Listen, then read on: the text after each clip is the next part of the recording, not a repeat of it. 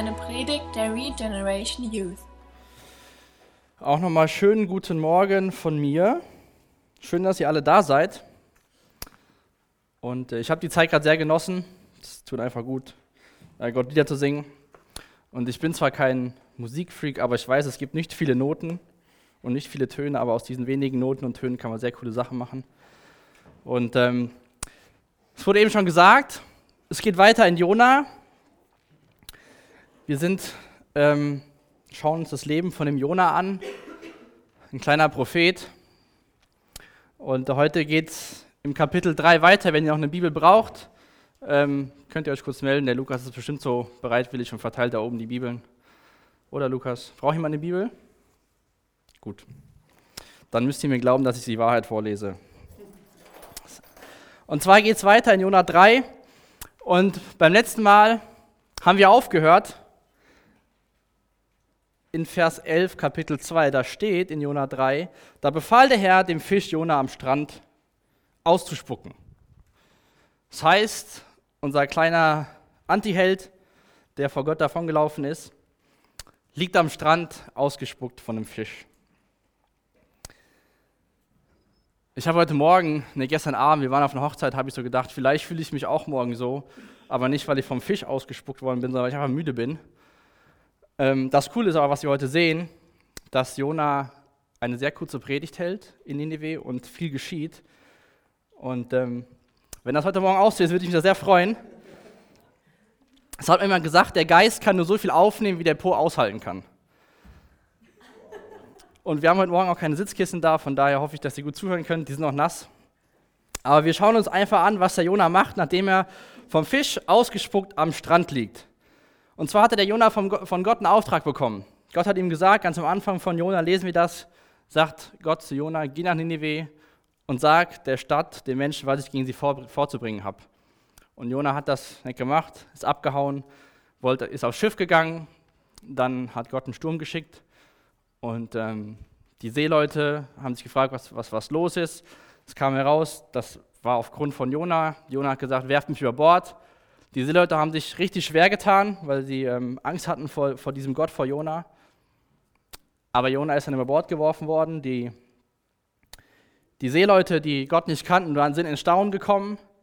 Und ähm, bevor Jona ertrinkt, schickt Gott so einen Fisch vorbei der Jonah schluckt und für drei Tage und drei Nächte sitzt der Jonah da im Magen des Fisches und redet zu Gott, betet und tut Buße und erkennt an, dass er ziemlich dumme Dinge getan hat und wurde dann, was wir gerade gelesen haben in Vers 11, von dem Fisch wieder ausgespuckt. Aber Jonah musste schon einiges durchmachen. Erst ist er ähm, Sturm am Schiff, dann wird er über Bord geworfen, er trinkt fast, dann ist er in so einem ekligen Fischsbauch und liegt jetzt da so am Strand. Der hätte viele Dinge von den Sachen vermeiden können, wenn er einfach auf Gottes Stimme gehört hätte. Wenn er dem Rufen Gottes, der sagt, mach dich auf den Weg und geh in die große Stadt Nineveh, dann wäre das Leben wahrscheinlich bis zu dem Zeitpunkt vom Jona einfacher gewesen. Und schon mal eine Frage am Anfang an dich, wenn du mal so über dein Leben nachdenkst, ob du schon mal Punkte gehabt hast, wo du wusstest, was du eigentlich tun solltest, und dann hast du es aber genau nicht gemacht und hast dann irgendwann später gemerkt, wie dumm deine Entscheidung war und hast dann den Weg wieder eingeschlagen, über viele Umwege. Wir sehen das auch, dass Jona vor Gott nicht weglaufen kann. Jona wollte vor Gott weglaufen, wollte sich vor ihm verstecken, hatte keinen Bock darauf, was Gott ihm gesagt hatte.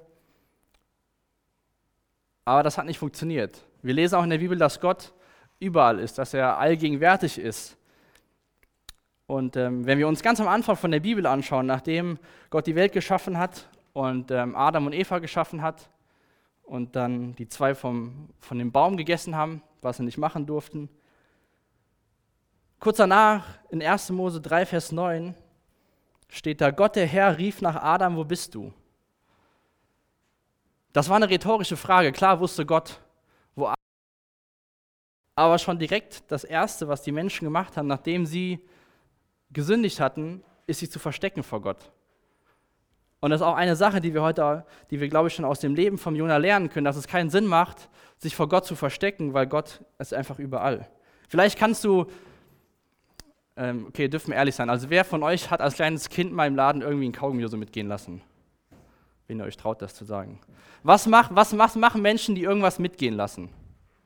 Als erstes. Die laufen weg. Bei uns Menschen funktioniert das vielleicht. Bei uns in der Gemeinde wurde auch zweimal eingebrochen, die sind auch weggelaufen, keiner hat sie gesehen. Bei Gott funktioniert das nicht. Im Psalm 139 schreit der Psalmist in den Versen 11 und 12, bete ich die Finsternis mich zu verbergen und das Licht um mich her Nacht zu werden, könnte ich mich dennoch nicht vor dir verstecken. Denn die Nacht leuchtet so hell wie der Tag und die Finsternis wie das Licht. Es gibt keinen Ort auf dieser Welt, wo wir uns vor Gott verstecken können und wieder davonlaufen können. Der Jonah hat das verstanden, der hat zu Gott gebetet, liegt am Strand ausgespuckt und da steigen wir unseren Text ein, aber ich möchte noch zu Anfang einfach beten, dass Gott einfach zu uns redet heute Morgen.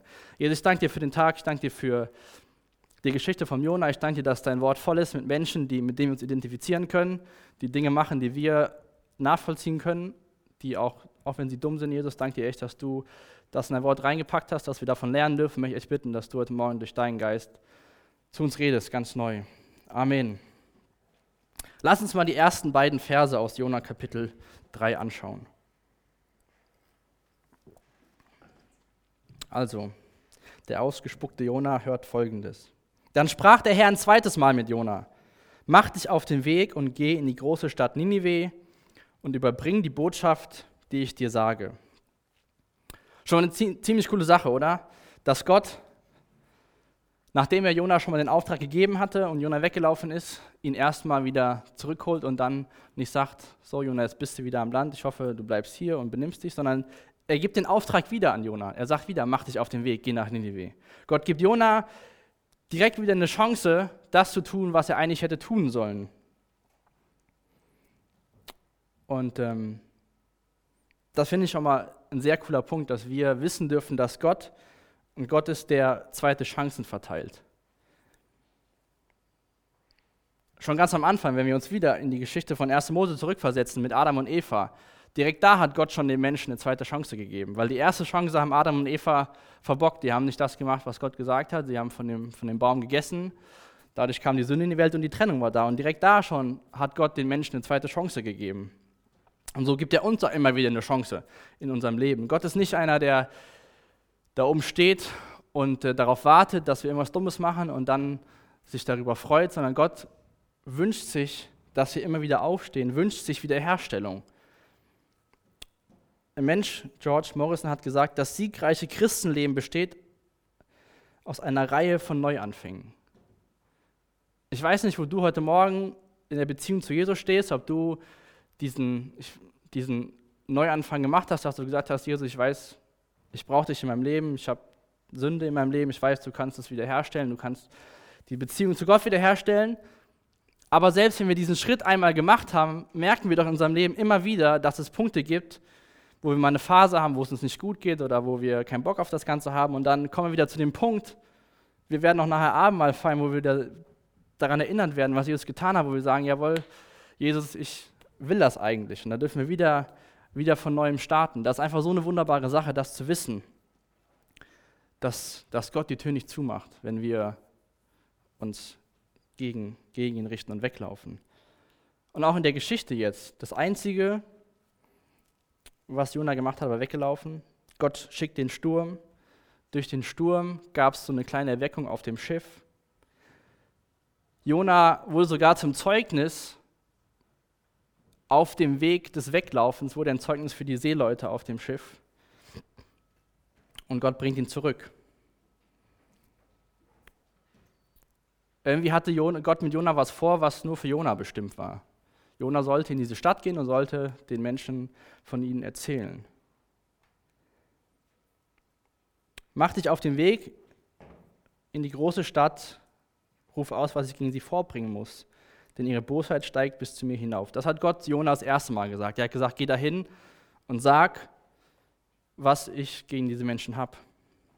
Aber wenn wir uns jetzt hier anschauen, im Vers 2 in, unserem, in Kapitel 3, dann steht da, mach dich auf den Weg, geh in die große Stadt und überbring ihr die Botschaft, die ich dir sagen werde. Das heißt, Gott äh, hat Jona gar nicht mehr alles gesagt, was er sagen soll. Er hat nur gesagt, geh mal dahin und überbring die Botschaft, die ich dir noch sagen werde. Da musste ich an Abraham denken, auch aus dem Alten Testament. Da hat Gott gesagt, zieh in das Land, was ich dir zeigen werde. Abraham wusste nicht, was dieses Land ist und äh, wann er da ankommen wird. Er hat nur gesagt, zieh in das Land, was ich dir zeigen werde. Zu Jona sagt Gott hier, geh in die Stadt und überbringe die Botschaft, die ich dir sagen werde. Und ich glaube, wir können daraus lernen, dass Gott manchmal Dinge in unserem Leben nur so weit offenbart, wie wir damit umgehen können. Ich weiß nicht, ob der Jonah das vergessen hat, was Gott ihm das erste Mal gesagt hat, dass er eigentlich eine Botschaft bringen soll, die nicht angenehm ist. Aber Gott sagt hier, geh und vertraue, ich gebe dir das weiter. Und vielleicht gibt es auch so Punkte in unserem Leben oder gerade in deinem Leben, wo du dir irgendeine Antwort von Gott erwartest, aber Gott dir vielleicht nur einen Teil gibt, weil du gar nicht mit mehr umgehen könntest. Und daraus leitet sich schon ein zweiter Punkt ab, dass wir lernen müssen, wenn wir sowas hören, Gott zu vertrauen.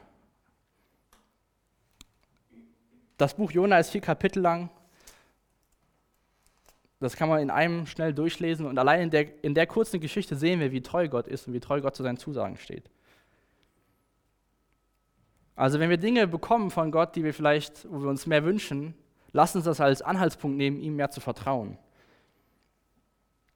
Und das Coole ist, was, was, was Gott hier Jona sagt, überbring die Botschaft, die ich dir sagen werde. Also Jona, die, Gott sagt nicht zu Jona, geh in die Stadt und predige dort, sondern Jona, Gott sagt zu Jona, geh in die Stadt und überbring meine Nachricht, meine Botschaft.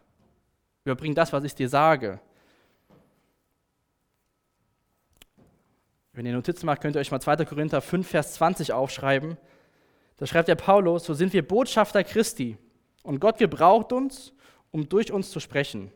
Wir bitten inständig, so als würde Christus es persönlich tun. Lasst euch mit Gott versöhnen. Paulus sagt hier, so sind wir, die wir Jesus nachfolgen, Botschafter Christi. Wir sind Menschen, die eine Botschaft übermitteln. Botschafter, wenn wir das auf die Politik beziehen, die sind, wenn jetzt hier bei uns im Land die Botschaft aus England, Frankreich, USA oder die deutsche Botschaft in verschiedenen Ländern, dann sind diese Männer die, oder Frauen die ranghöchste diplomatische Vertreter des Staates.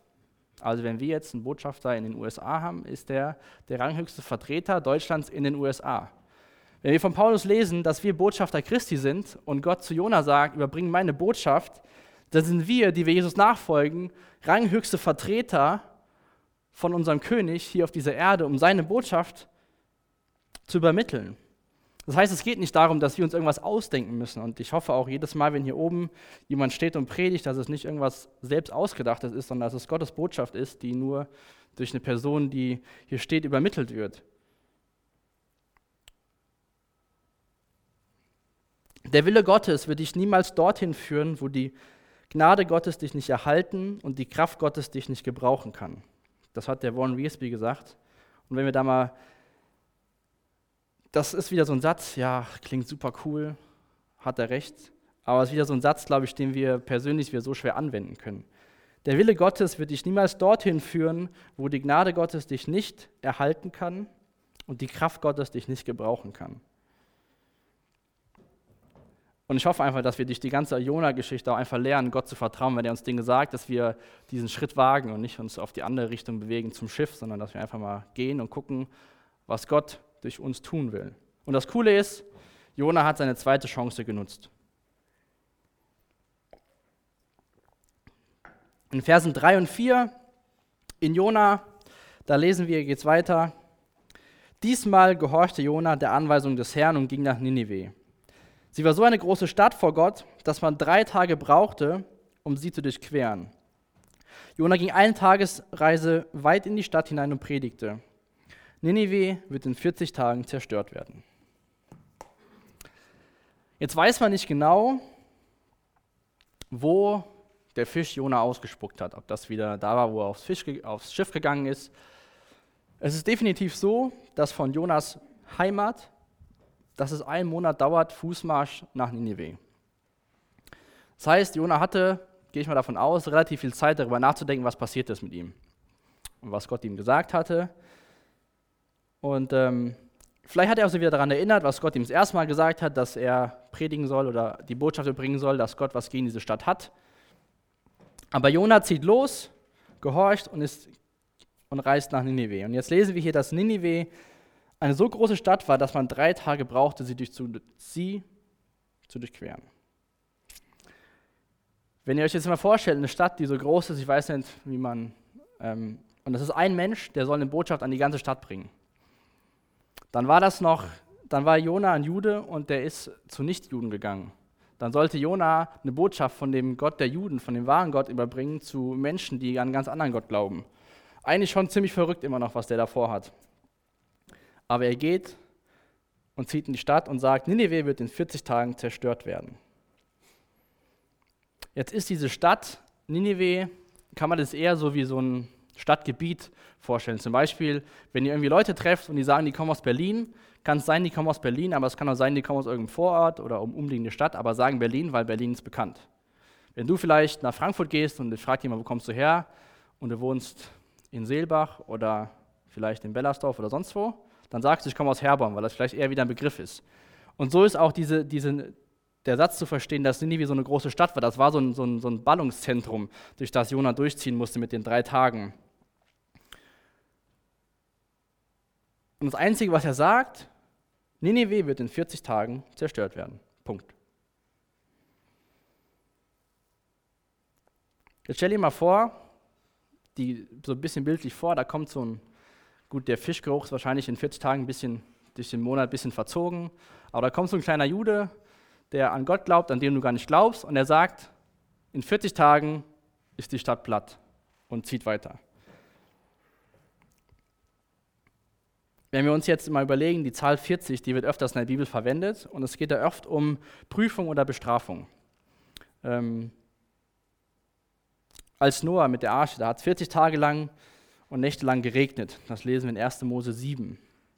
Israel wurde 40 Jahre lang durch die Wüste geführt können wir nachlesen in 5. Äh, Mose Kapitel 2. Und auch Jesus, lesen wir im Neuen Testament, wurde 40 Tage lang in der Wüste versucht, äh, war 40 Tage lang in der Wüste, bevor er von Satan versucht wurde. Das heißt, die, die Menschen in Nineveh haben 40 Tage Zeit, sich Gedanken zu machen, was sie tun wollen, bevor diese Stadt zerstört wird. Und das Wort, was hier steht, was hier steht für zerstört, können wir auch nachlesen in der Geschichte von Sodom und Gomorra. Das war auch eine Stadt, ähm, die sich nicht so ganz astrein verhalten hat. Und dann lesen wir in 1. Mose 19, Vers 25, er machte die Städte dem Erdboden gleich, zusammen mit der ganzen Ebene. Er tötete alle Einwohner, alle Bewohner und vernichtete alles, was dort wuchs. Das ist dieses Wort, das ist das Ausmaß, was hinter dem Wort zerstört steht. Also die hatten keine rosige Zukunft. Und wenn wir uns die Predigt von Jona im, im Urtext anschauen, waren es sogar nur fünf Wörter. Das heißt, der Jona hat eine Botschaft gebracht von fünf Wörtern. Aber wir werden gleich sehen, was mit diesen fünf Wörtern passiert. Und ich glaube, da können wir auch wieder was für unser Leben äh, daraus lernen, dass es nicht immer eine Predigt sein muss, dass man nicht immer sich vorbereiten muss oder Angst haben muss, man muss jetzt stundenlang reden. Ich glaube, oftmals ist die Geschichte von Gott relativ einfach. Und wir machen sie immer kompliziert in unserem Kopf, bevor wir jetzt anfangen, mit Menschen darüber zu reden. Ich will jetzt nicht sagen, dass du in dein Dorf gehst und sagst, in 40 Tagen werden die zerstört werden und hoffen, dass da eine Erweckung passiert. Das war ein Auftrag von Gott an Jona, aber das zeigt uns, dass die Botschaft Gottes, die wir als Botschaft überbringen, nicht immer ellenlang sein muss und dass man das auch in kurzen, knappen Sachen sagen kann. Aber die Botschaft hatte eine wunderbare Veränderung hervorgerufen. Lass uns mal in die Verse schauen, 5 bis 9 in unserem Text.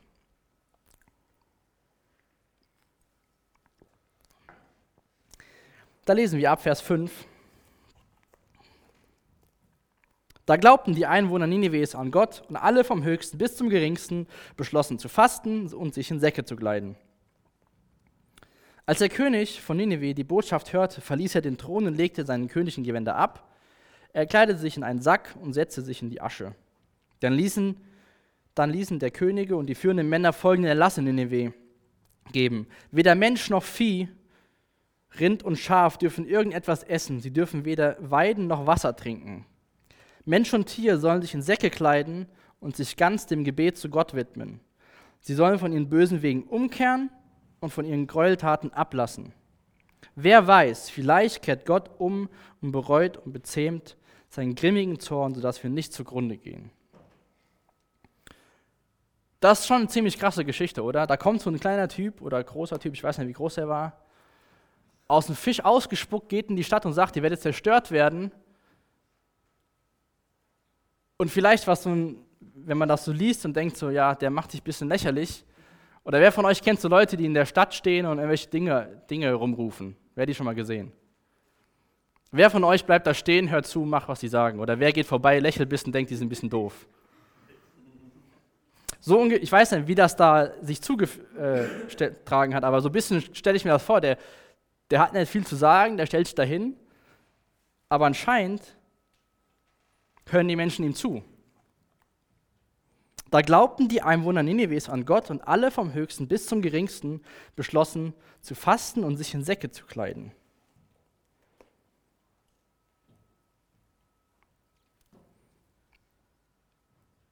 Gott hat zu Jona gesagt, geh und überbring die Botschaft, die ich dir sagen werde. Jona überbrachte Gottes Botschaft. Und ich glaube einfach, dass Gott, oder ich bin ziemlich sicher, dass Gottes Geist da gewirkt hat, weil anders kann man mit so einer Botschaft keine Menschen erreichen. So ist auch unsere Aufgabe, das Evangelium in die Welt zu tragen, zu deinen Freunden, zu deinen Arbeitskollegen, vielleicht sogar zur Familie, was mit am schwersten ist und uns ihnen einfach nur zu erzählen. Wir sind nicht dafür verantwortlich, was die Menschen mit der Information machen. Wir sind nur als Botschafter dafür verantwortlich, die, die Botschaft rauszutragen. Und den Rest dürfen und müssen wir glücklicherweise Gott überlassen. In Jesaja 55, Vers 11 steht: So ist es auch mit meinem Wort, das aus meinem Bund kommt, spricht Gott. Es wird nicht ohne Frucht zurückkommen, sondern es tut, was ich, was ich will und richtet aus, wofür ich es gesandt habe.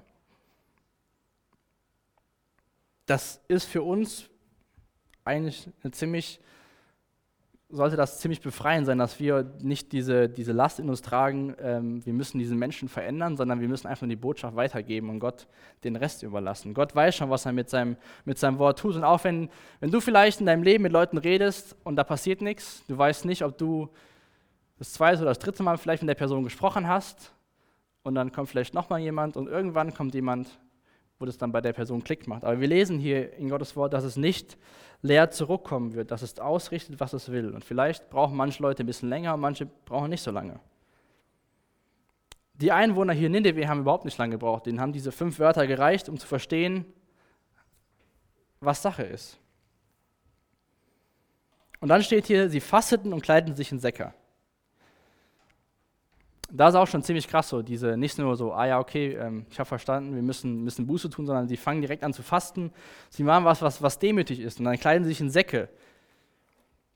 Diese Säcke, das war vom schwarzen Ziegenhaar irgendwelche Säcke, also das war echt jetzt keine tolle Kleidung. Aber da sehen wir auch, dass wahrer Glaube Werke zur Folge hat und nicht umgekehrt. Ja, Oftmals denken wir so vielleicht, gerade in einer Gegend, wo es mehr Gemeinden gibt, ich muss erstmal so und so mich verhalten und dann muss ich das und das tun und dann darf ich in die Gemeinde kommen und dann darf ich was davon hören. Aber wir sehen hier von den, von den Einwohnern aus Nineveh die richtige Reihenfolge. Sie hören die Botschaft, sie erkennen an die, den, Stand, den Stand der Lage und dann verändern sie sich. Dann fangen sie an zu fasten, dann fangen sie an, sich in Säcke zu kleiden. Und ist das nicht auch ein wunderbares Bild für uns, wenn wir uns das so mal anschauen hier? Die, sie fasten und kleiden sich in Säcke, was schwarzes Ziegenhaar ist. So, so eine Art Demütigung vor, vor Gott. Das war ein Zeichen des Elends auch damals in der Zeit. Und wie ist unser Zustand ohne Gott? Das ist einfach ein Elend. Und so zeigen die Menschen, dass sie, dass sie Reue haben, dass sie die, die Botschaft verstanden haben. Und das Coolste finde ich dann in Vers 6, wenn dann steht, als der König von Ninive die Botschaft hörte, verließ er seinen Thron und so weiter. Das war vielleicht damals, diese Botschaft war damals wie so heutzutage der neueste YouTube-Hit. So 10 Millionen Klicks innerhalb von drei Tagen, sowas in die Richtung. Weil wenn das der König in so kurzer Zeit erfährt und was er lässt, habe ich so gedacht, das ist so wie in unserer heutigen Zeit, wenn irgendwie bei YouTube ein neues, lustiges Video ist und dann geht das über alle WhatsApp-Kanäle und Facebook und was weiß ich und auf einmal haben so und so viele Millionen Menschen geguckt. Und so war das, glaube ich, damals mit der Botschaft. Das ging wie so ein Virus durch die Stadt und alle wussten auf einmal davon. Und alle haben geglaubt. Diese Botschaft hat die Menschen wachgerüttelt. Gott hatte durch Jona ausrichten lassen, ihr habt 40 Tage Zeit aber die haben gar nicht 40 Tage gebraucht. Ich weiß nicht, wie lange das gedauert hat von dem Hören bis, bis, bis zur Veränderung. Aber das ist doch cool, wenn wir uns mal vor Augen führen, dass Gott der gleiche gestern, heute und morgen ist, dann ist dieser Gott, der das Wunder hier in Nineveh tut, der gleiche, der heute auch noch die gleichen Wunder tun kann. Und wir haben auch durch die Geschichte bis jetzt gesehen, dass Jona erst persönlich in sich was passieren musste, damit er bereit war, das zu tun. Vielleicht er musste selbst so ein bisschen erneuert werden, brauchte selbst so einen Neuanfang, dass er erst bereit war. Und vielleicht gibt es auch oft in unserem Leben Situationen, wo wir selbst erstmal neu starten müssen, dass in uns persönlich eine kleine Erweckung stattfindet, dass in ganz Herborn eine Erweckung stattfindet, weil wir auf die Straße gehen und von Jesus erzählen. Durch diese fünf Wörter verändert sich die Zukunft dieser Menschen total. Von in 40 Tagen werden die zerstört werden, haben sie ein Leben in Ewigkeit. Sie tun Buße. Sie sind traurig darüber, was sie getan haben. Der König sagt hier in Vers 8, Mensch und Tier sollen sich in Säcke kleiden und sich ganz dem Gebet zu Gott widmen. Sie sollen von ihren bösen Wegen umkehren und von ihren Gräueltaten ablassen. Die wussten anscheinend ganz genau, was welche Dinge die falschen Dinge sind.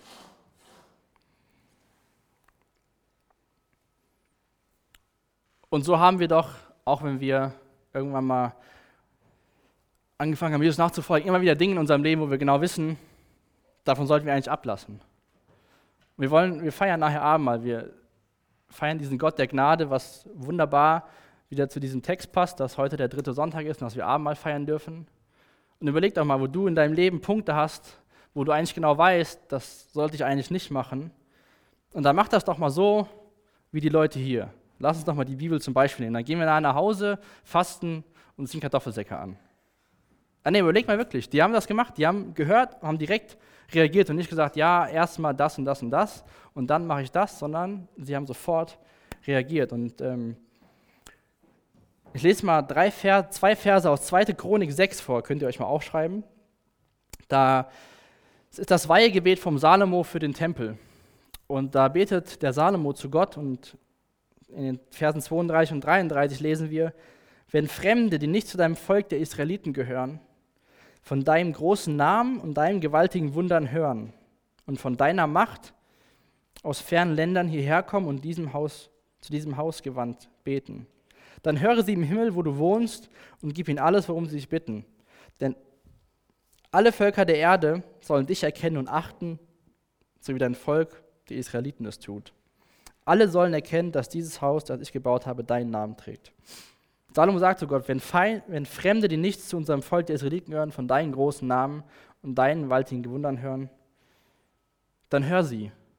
Und das ist so. Gott hört deine Stimme, wenn du zu ihm rufst. Die Menschen haben mit dem Verhalten, was sie hatten, eine Botschaft zurück an Gott geschickt. Gott hat, hat ihnen eine Botschaft überbracht und die Menschen haben die Botschaft zurückgeschickt und gesagt, ja, wir haben verstanden, was, was du meinst. Wir haben verstanden, dass wir, dass wir böse Taten tun, dass wir Gräueltaten tun, dass wir falsch handeln.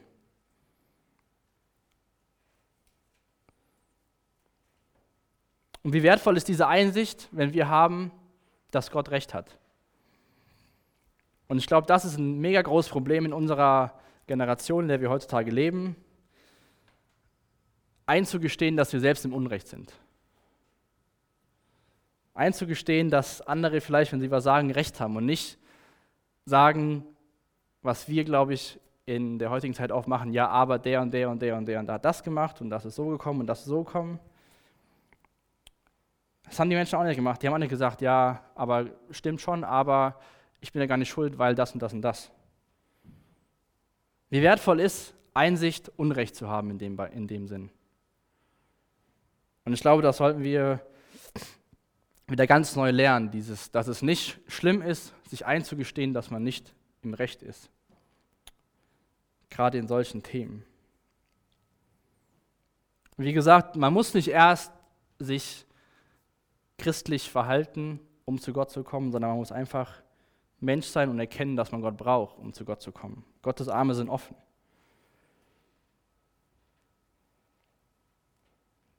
Jetzt lass uns mal den letzten Vers anschauen. Den finde ich ziemlich interessant, denn da schreibt oder steht, als Gott sah, dass sie von ihren schlechten Wegen umgekehrt waren, bedauerte er, dass er ihnen Unheil angedroht hatte und verschonte sie. In der Schlachterübersetzung steht, und Gott sah ihre Taten, dass sie umkehrten von den bösen Wegen und ihn reute das Übel, das er ihnen angedroht hatte, und er tat es nicht. Jetzt steht hier in Neues Leben Übersetzung, dass Gott es bedauert und in der Schlachterübersetzung, dass es Gott reut. Wenn wir, sich, wenn wir uns das Wort im Urtext wieder anschauen, dann bedeutet das eine Veränderung der Gedanken. Gott hat gesagt, Ninive wird in 40 Tagen zerstört werden. Jetzt hat Ninive, die Menschen haben Buße getan, haben verstanden, was, was Sache ist. Und dann sagt Gott, ich bereue, was ich beschlossen habe und entschließe mich, was anderes zu tun? Wenn wir doch eben auch gehört haben, dass Gott der gleiche gestern, heute und morgen ist, dass Gott sich nicht verändert. Habt ihr schon mal darüber nachgedacht, wenn ihr euch das Buch schon mal durchgelesen habt? Ob sich Gott hier verändert in dem Text?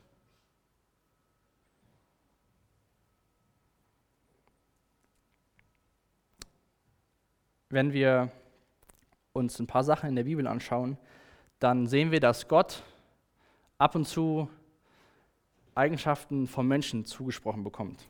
Und zwar lesen wir zum Beispiel in 2. Krone 16, Vers 9, dass Gottes Augen die Erde durchstreifen. Jetzt ist Gott kein Mensch wie du und ich und er hat nicht so Augen wie du und ich mit blauen, grünen und braunen Augen. Aber das hilft uns Menschen zu verstehen, dass Gott überall alles sieht. Gottes Hände haben die Erde geschaffen. Jetzt hat Gott nicht Hände wie du und ich, aber ich glaube, das hilft uns Menschen zu verstehen, um das besser zu begreifen. Oder Gottes Arm der Rettung. Gott streckt seine Arme aus. Gott hat keine Arme, die er dir hinstreckt, wie ein Freund, wenn er dich begrüßt. Oder wie jemand dich aus dem Wasser zieht, wenn du reingefallen bist. Aber das hilft uns als Menschen doch zu verstehen, wie Gott ist.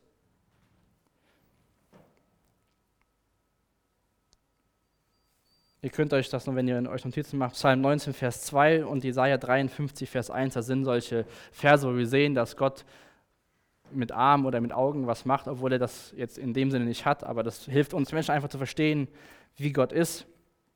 Und jetzt nochmal die Frage, hat sich Gott durch den Text, durch die Reaktion der Menschen verändert? Ich glaube nicht, dass Gott sich verändert hat, denn ich glaube, dass Gott was die Botschaft, die äh, Jona überbracht hat, dass die wahr war. Dass wenn das Nineveh in 40 Tagen verändert wird, äh, zerstört wird. Aber wir lesen auch in Gottes Wort, dass Gott will, dass kein Mensch verloren geht, sondern jeder Mensch ewiges Leben bekommt. Wir lesen, dass Gott seinen Sohn gesandt hat, dass kein Mensch verloren geht, dass Jesus für alle Menschen gestorben ist. Und so glaube ich, dass Gott sich nicht verändert hat, sondern dass beides stimmt. Die Botschaft, dass Nineveh in 40 Tagen zerstört wird, stimmt. Aber die Botschaft, dass Gott will, dass jeder Mensch gerettet wird, stimmt auch.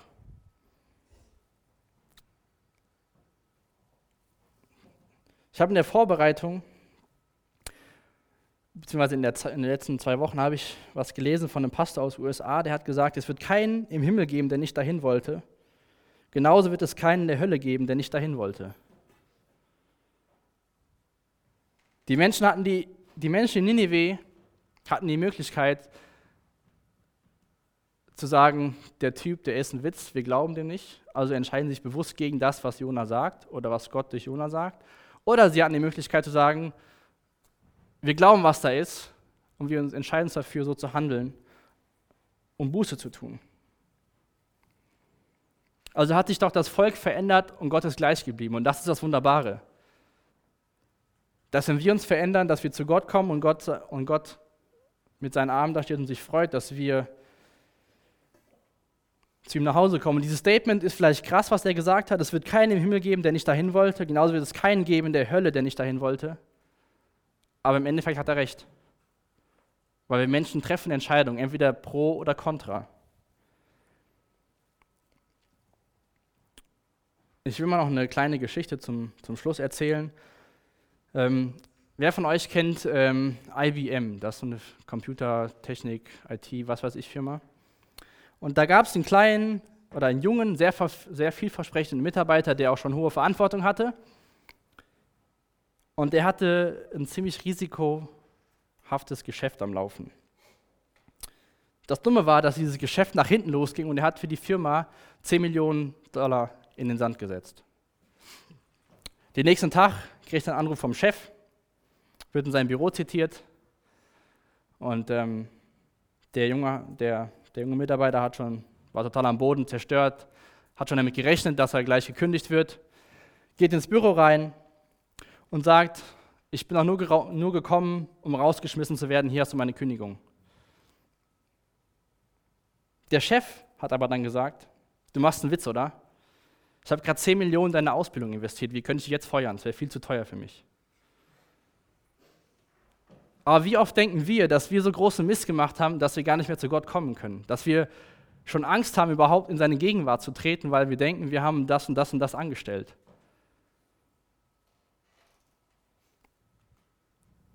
Und ich glaube, wir können oft Dinge dadurch lernen, wenn wir Dinge falsch machen. Aber ich glaube, was wir von dieser Geschichte, von dem Typen hier mitnehmen können, ist, dass wir nicht Angst haben brauchen, zu Gott zu kommen, nicht Angst haben brauchen, vor seinen Thron zu kommen, weil er uns liebt und weil er für uns am Kreuz gestorben ist.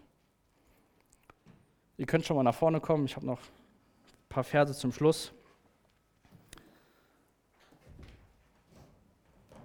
Und ich glaube, was wir bis jetzt von Jona gelernt haben, ist, dass wir vor Gott nicht davonlaufen können. Es gibt keinen Ort auf dieser Welt, wo wir vor Gott davonlaufen können. Wir haben heute von den Menschen gesehen, was wahre Umkehr, was wahre Buße bedeutet. Und wir haben gesehen, dass erst in Jona was passieren musste, das, was in der Stadt passieren musste. Ich will jetzt nochmal vier Verse aus Römer 4 vorlesen. Da schreibt der Paulus, er war vollkommen überzeugt davon, dass Gott das, was er versprochen hat, auch tun kann. Und wegen dieses Glaubens erklärte Gott ihn, es geht um Abraham, für gerecht. Doch diese wunderbare Zusage, dass Gott ihn für gerecht erklärte, galt nicht nur für Abraham, sie wurde auch für uns in der Schrift festgehalten. Denn Gott wird auch uns für gerecht erklären, wenn wir an den glauben, der Jesus, unseren Herrn, von den Toten auferweckt hat. Wegen unserer Sünden musste Jesus sterben und er wurde aufgeweckt, um uns vor Gott gerecht zu sprechen. Lasst uns aufstehen, ich will noch zum Ende der Predigt beten. Und ich weiß nicht, wie es, wie es dir mit der, mit der Nachricht, mit der Botschaft aus Gottes Wort heute Morgen geht. Und ich weiß nicht, wo du vor Gott stehst. Und ich kenne nicht jeden Einzelnen von euch. Aber wenn wir das lesen, was die Leute getan haben, dann will ich heute Morgen wirklich einfach bewusst die Frage stellen, wo du vor Gott stehst und ob du diese Beziehung, diese Entscheidung, die, die Leute hier getroffen haben, der Umkehr schon getroffen hast. Wir werden gleich Abendmahl feiern. Das ist ein wunderbares Geschenk, was Gott uns gegeben hat, dass wir uns daran erinnern dürfen, dass Gott für uns am Kreuz gestorben ist. Und ähm, ich werde jetzt einfach beten und ähm, wenn du dir unsicher bist, wo du stehst vor Gott, dann mache ich dir echt Mut, dass du nach vorne kommst. Wir beten sehr gerne mit dir. Und ähm, wenn du es nicht kennst und die kennenlernen willst und Buße tust, dann dürfen noch mehr Leute Abendmahl feiern. Das ist ein wunderbares Geschenk. Aber ich bete jetzt noch und dann haben wir noch eine Zeit des Lobpreises und dann, wenn, ihr das, wenn das verteilt wird, haltet es einfach fest, weil wir wollen es gemeinsam einnehmen. Jesus, ich danke dir für den Morgen. Ich danke dir dafür, dass ähm, du ein Gott der zweiten Chance bist, Jesus. Ich danke dir dafür, dass du dem Jonah eine zweite Chance gegeben hast.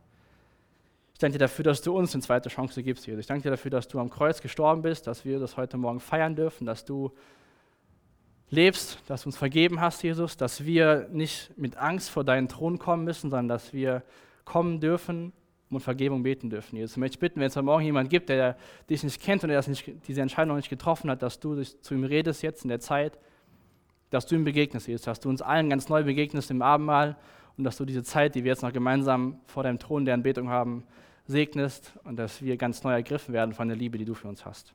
Amen.